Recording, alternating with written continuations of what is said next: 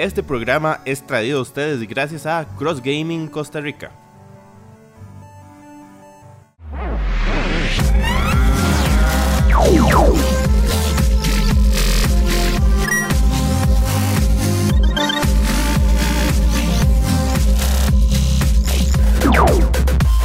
Bienvenidos amigos y amigas de Gikorama. Por aquí estamos el crew completo de Gikorama, José Muñoz, Isis Berrocal, Neto Valverde.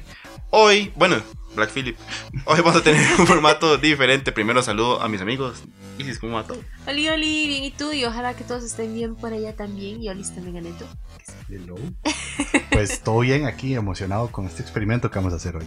Hoy vamos a hacer un experimento slash asalto a mano armada. A mano- Ah, pero ma, demasiado, demasiado.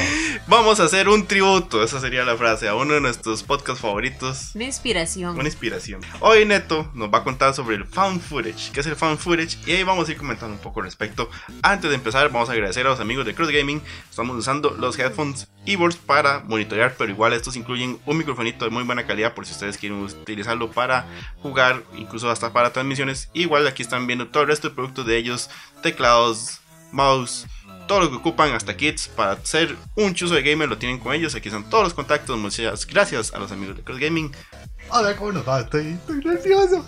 Dice, el cine posee la capacidad de contar historias en diferentes géneros, formatos, colores, épocas y podría seguir. Siento que hasta ahí debimos habernos vestido más elegantes. Sí, sí, sí. no, todo Esto está muy formal. no, no, no, no, además es, es muy raro porque yo como que me la creo narrando, es una cosa como que... Sí, sí, hasta cambió el tono de voz por adelante. Ok, desde que era mudo, pasando por los talkies, Ajá, sí. con sonido, la introducción del color, los superformatos de pantalla ancha para competir con la televisión y ahora la batalla que se tienen con los servicios de streaming, el cine es una ventana mágica a historias que nos brindan esos mundos. Uy, qué, eh, qué bello, maestro. Está muy Sí. bonito. Y un tipo de historia que nos ayuda a comprender y conocer mucho del mundo que nos rodea es el cine documental, Ajá. donde la realidad se pasea por las cámaras y viaja desde lugares lejanos para así mostrar al mundo cómo eran esos rincones salvajes, inexplorados y llenos de oportunidades de mejora según el mundo civilizado. Además, digamos, estamos hablando un poco de los documentales al inicio de la historia del cine, ¿verdad? De que cuando eh, mandaban un camarógrafo allá que se perdiera, el más regresaba dos años después con, con alguna historia, alguna tribu y todos se sentían superiores. Pero el cine documental no siempre fue tan documental, o no ha sido tan documental. Lo que parecía una hermosa y realista recreación pronto mostraría su capacidad de guiar a las personas a creer que, aprovechando un estilo y un tono, podríamos creer que el espagueti crece en los árboles, las brujas existen en los bosques, nos invaden los extraterrestres y una pareja es perseguida y atormentada en su casa. Para no seguir jugando interesante, vamos directo al tema. No, Hoy- pero ¿sabe qué pasó con el espagueti? Ah, Sí, sí, eso estuvo, eh, eso estuvo Ese de- raro. malo del espagueti es épico. Es, Ok. una, es- es- es- es una parte de la historia de la televisión que uno no conoce que es, que es hermosísimo. Hoy conversaremos sobre un subgénero que hizo muy feliz a jóvenes metaleros entusiastas del terror, productores con presupuestos como el de este programa y cineastas deseando ser escuchados. Estamos hablando del found footage, mockumentary y todo lo que sea usar la realidad para narrar en ficción. Yo pensé que estábamos hablando de Informe 11 por un momento. Desde el nacimiento del cine, el documental buscó hacerse un lugar dentro de las narrativas, ya sea con los simples ejercicios de grabar la realidad por parte de los incipientes camarógrafos en eventos importantes, como la destrucción del Hindenburg o, Ujú. la, o la quema de San Francisco, eh, el terremoto de San Francisco, pasando por los Pate News que iban por el mundo filmando y mostrando la realidad de los habitantes a las urbes europeas. Lo cierto es que el cine buscaba algo más allá de lo que la ficción estaba ofreciendo. Tal vez ahora con las plataformas de streaming que vos estás ahí buscando Ujú.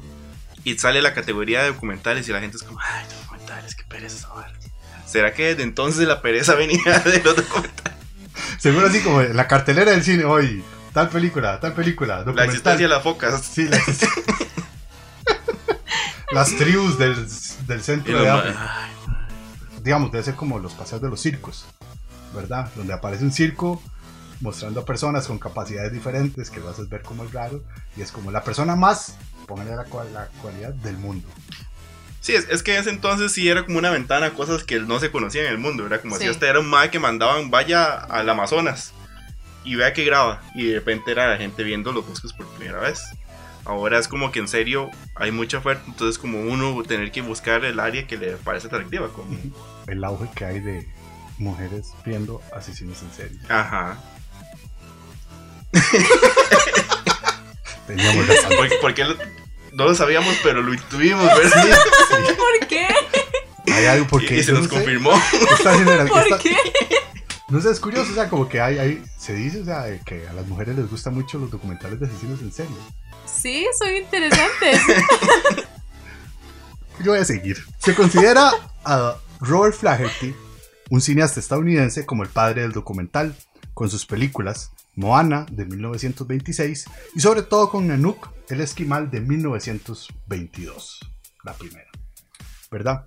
En las que él, sin ser antropólogo, se puso a recrear escenas de lo que para él era la vida de los esquimales antes de la llegada de la civilización. ok. ¿verdad? No, no, no, fue como que grabó a los más haciendo sus cosas, sino dijo, la vida de estos maes antes de que llegara el mundo civilizado era así, entonces hagámoslo. Entonces, eh, o sea, si había manipulación, si el ma llegaba y le decía, ma, oh, ocupo que usted vaya para allá y me saque tres pescados. Totalmente. Digamos, lo que es... Eh, Nanook el Esquimal se puede catalogar como el primer docudrama donde la realidad se recrea cual recreación de noticiario, solo que con mejores locaciones, mejores actores o actrices e intenciones. él, él lo- él lo grababa en el mismo lugar, supongo. Él iba al lugar, él digamos, eh, para Nanook el Esquimal pasó un año viviendo ahí y para, Ok. y para Moana se llevó a la familia y estuvo viviendo en las Islas Polinesias.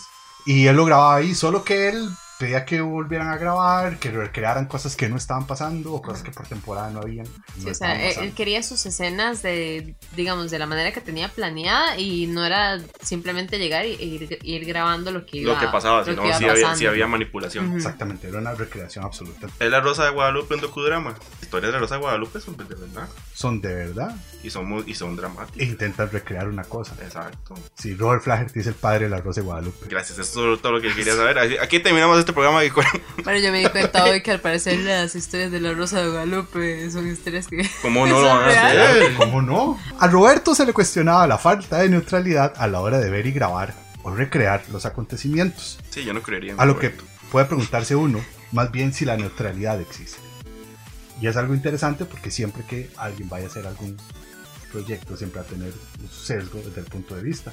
Como nosotros, cada vez que hablamos bien o mal De de algo. De lo que sea. De los 66 capítulos que hay para atrás. Ahí pueden buscar a ver.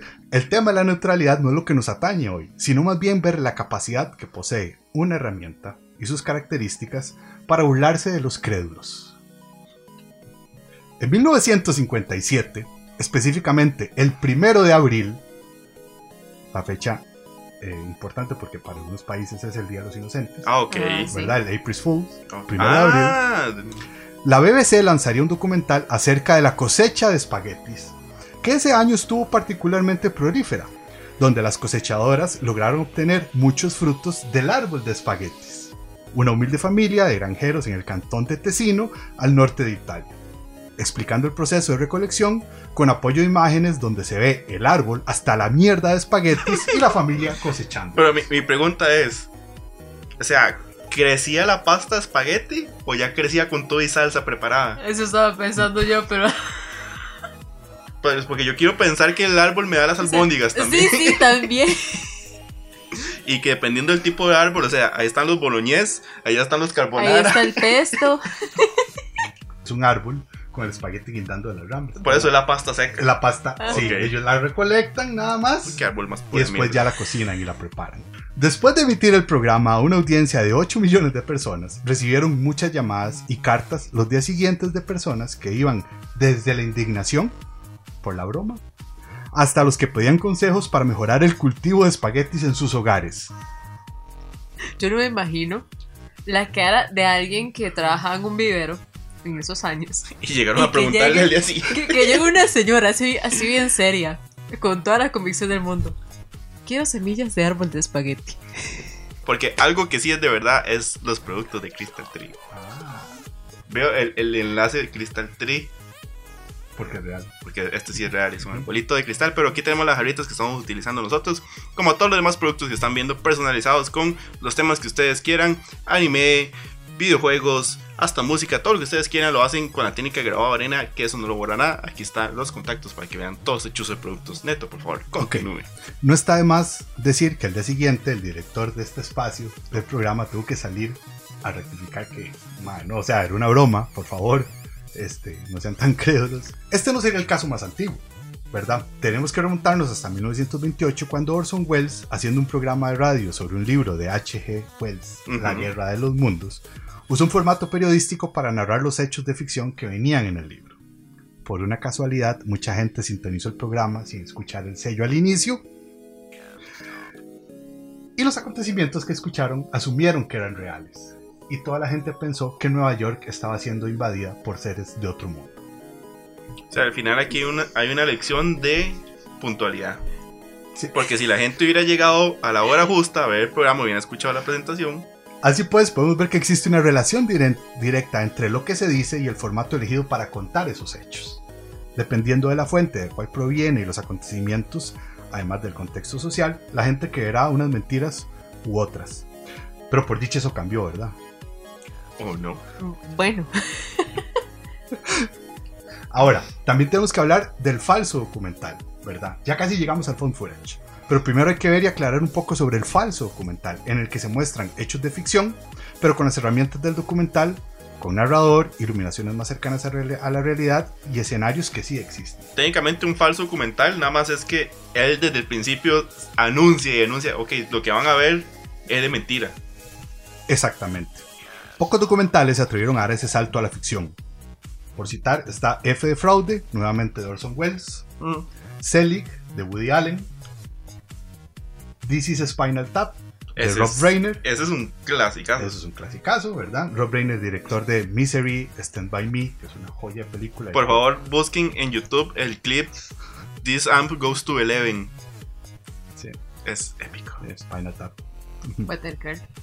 Además que usted que está relacionada con grupos de música. le, va a llegar el corazón. Le puede, puede llegar totalmente, ajá. Pero son pocos los documentales que se quedan por ahí. Entonces, ahí es donde entra en, juego el género del cine que más apuesta por ir a tocarle el timbre a la casa de los y las censuradores para molestarlos solo porque no tiene nada mejor que hacer, que es el género del cine de terror. Ok. Ok.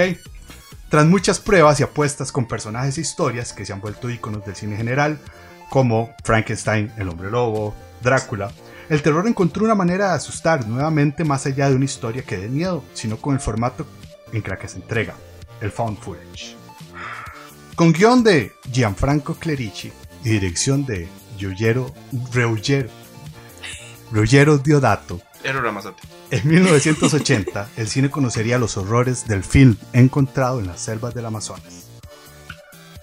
Esto dio origen al término metraje encontrado. Y con Holocausto Caníbal se inicia un subgénero como antes no se había apreciado. Ruggero Dato para esto hizo filmar a los actores que no iban a aparecerse durante las proyecciones de la película para que así, al no parecer, la gente creyera que realmente algo les había pasado. No sé si conoces Holocausto Caníbal. No. ¡Qué dicha! Siga así inocente. Bueno. Película de un grupo de estudiantes que se van a grabar una, a una selva del Amazonas, a una tribu. Este, los irrespetan mucho, así como, y entonces esta tribu los matan y se los comen. Todo en manera como si fuera un documental, entonces la gente cree que, o sea, se encontraron esas cintas y la gente creyó que eso realmente había pasado. Ok. La película es bastante controversial. Los animales que fallecen en pantalla son animales reales. Ok. Vamos a enumerarlos. Una rata almizclera, una tortuga, una araña. Muy bien. Que dice que la mataron. una serpiente, un mono y un cerdo. Ok. Imaginamos que todo eso fue a toma única. Probablemente. Esperemos que, esperemos que no haya matado cinco cerdos en el proceso. De... Sí. Me lo imagino así como con una granja de chanchitos por si no salió una cena. el otro, el otro, el otro. Me compré 20 chanchos, ¿cómo no me vas a matar los ¡Chicharrones! Ok, además es sabido que después de 10 días del estreno, las autoridades italianas confiscaron la película en Milán de las proyecciones y Diodato fue arrestado por las autoridades italianas ya que, eh, ah, bueno, y lo acusaron por asesinato de los jóvenes estudiantes de la película y la mujer empalada que aparece en el afiche. ¿Verdad? Además de esto, ey, como no aparecían los actores por ningún lado, porque habían firmado un contrato de que no, Dato no tenía cómo probar que estaban vivos. Sí, era, era demasiado sospechoso. Eh, todo era como, Demasiado. "Uy, pero ¿qué le pasa a este mae? Para salir libre, los tuvo que llevar un programa de televisión. Ellos aparecieron y ya se dieron cuenta que todo era Que mentira. toda la trama. Aunque la origen del afiche todavía pensaron que eran real. O sea, la clase de mae. O sea, usted puede ser muy director y todo, pero si creemos que mató a la mae. Pero bueno, como no pudieron ir hasta Colombia a comprobar que la mae era, era mentira, pues y le dijeron, bueno, está bien, no podemos comprobarlo. Ok. Holocausto Caníbal fue prohibida en Australia, Noruega, Finlandia, Nueva Zelanda. Y en el Reino Unido fue estrenada, estrenada directamente en VHS para no pasar por la censura. Casi que los mismos países que prohibieron Buzz Lightyear.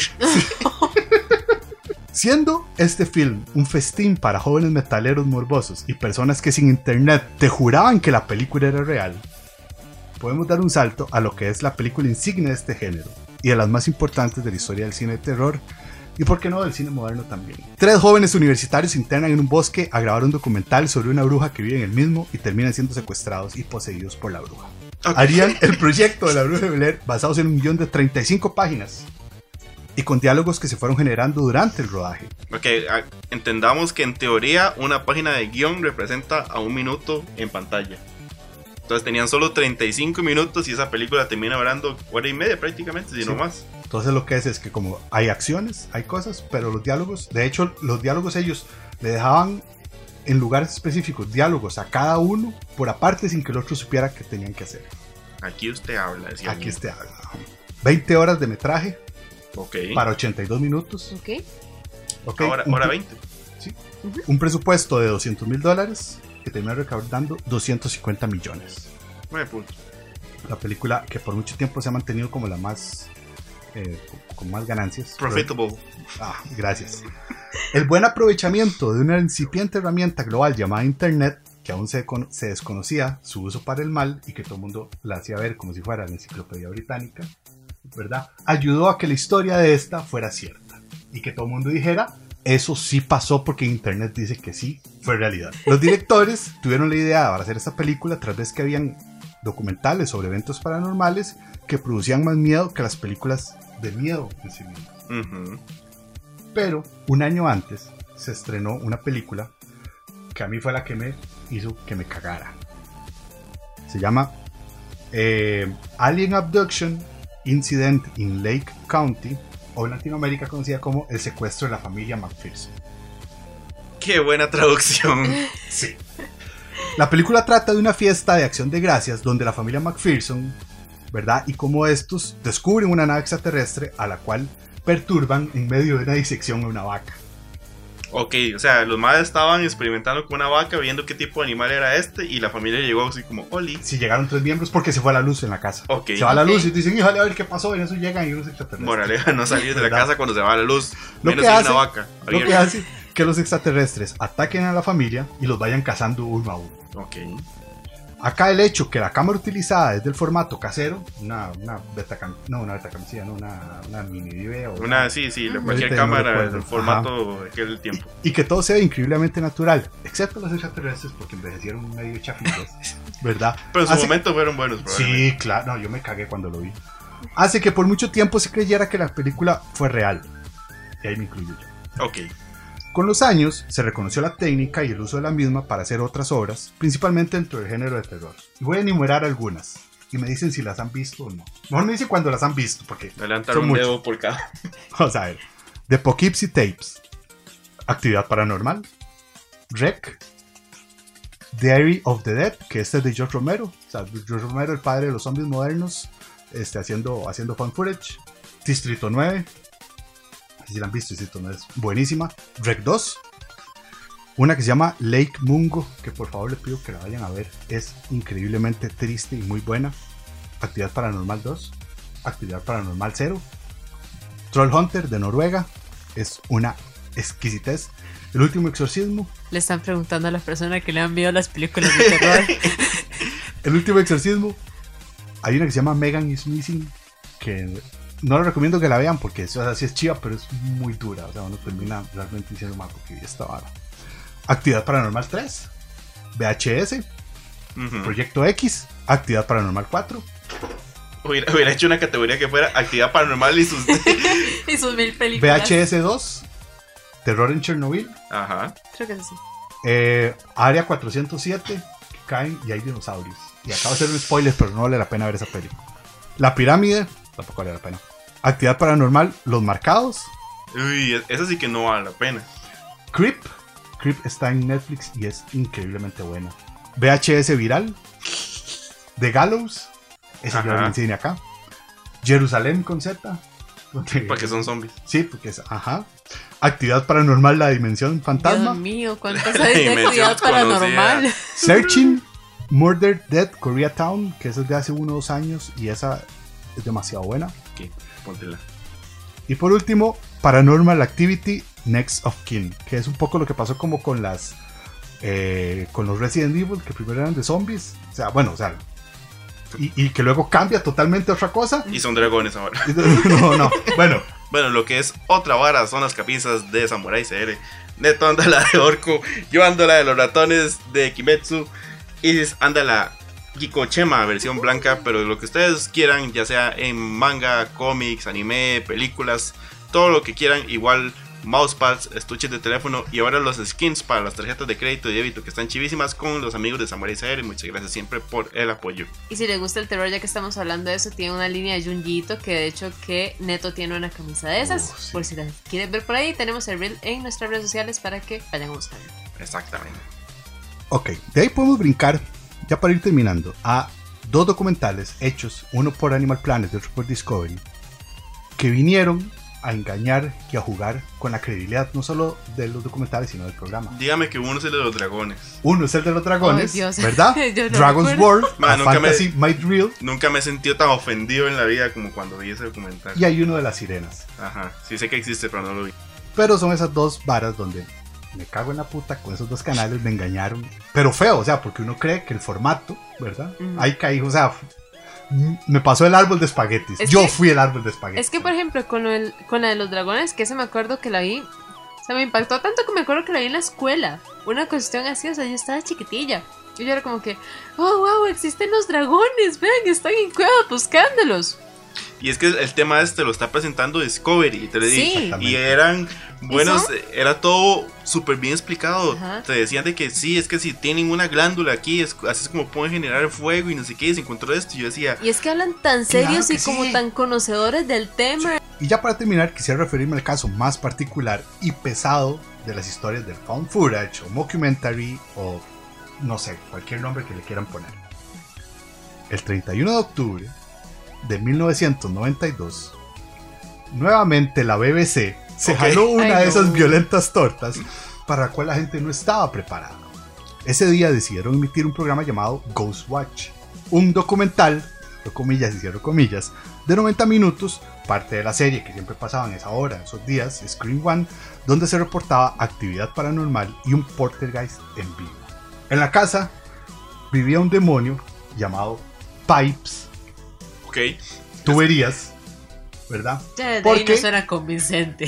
No, a, a mí me suena como el nombre No. perfecto pues, de un demonio inglés. No, no, porque ese nombre es el que le dan los hijos de la familia. Ok. Ok, ¿verdad? ya. Are you Ok. pipes in it? Pipes va escalando su presencia y ataques, comenzando primero por dejar caer un espejo a alguien del equipo de producción, lastimándolo, hasta llegar a instalarse en los estudios de la BBC, donde se emitía el programa. Las luces del set explotaron y poseyeron a uno de los presentadores del programa, quien terminaría recitando unas palabras ante la cámara con una canción infantil y se termina la transmisión. No estaba bien pensado.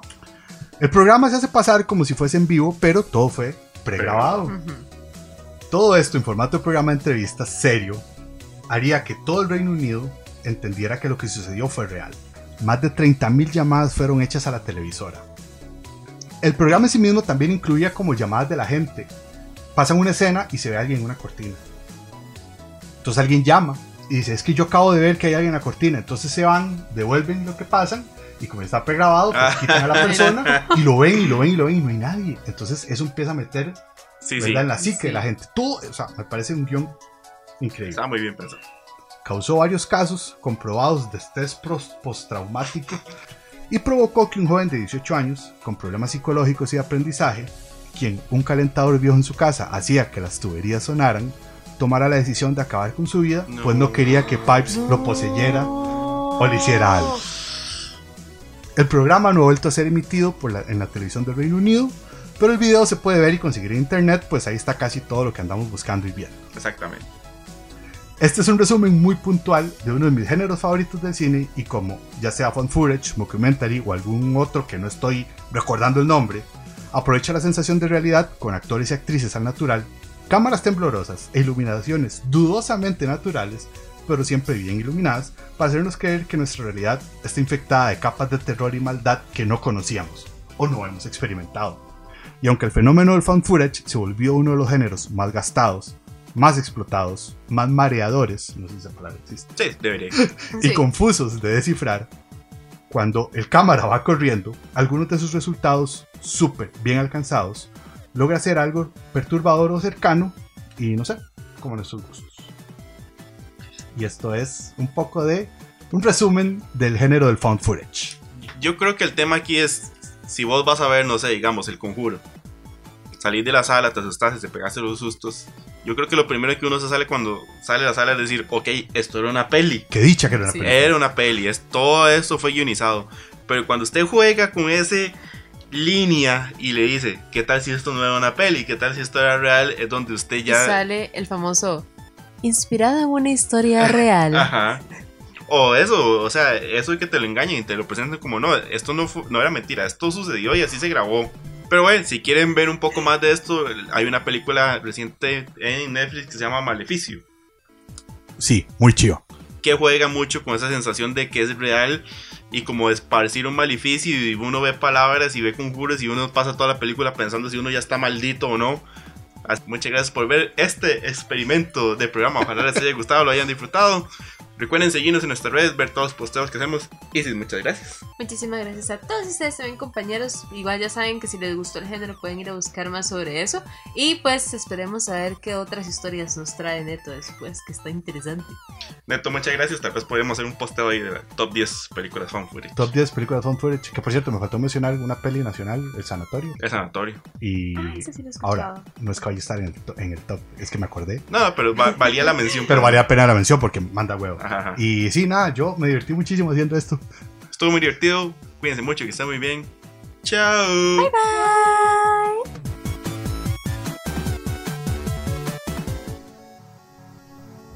Este programa fue traído a ustedes gracias a Cross Gaming Costa Rica.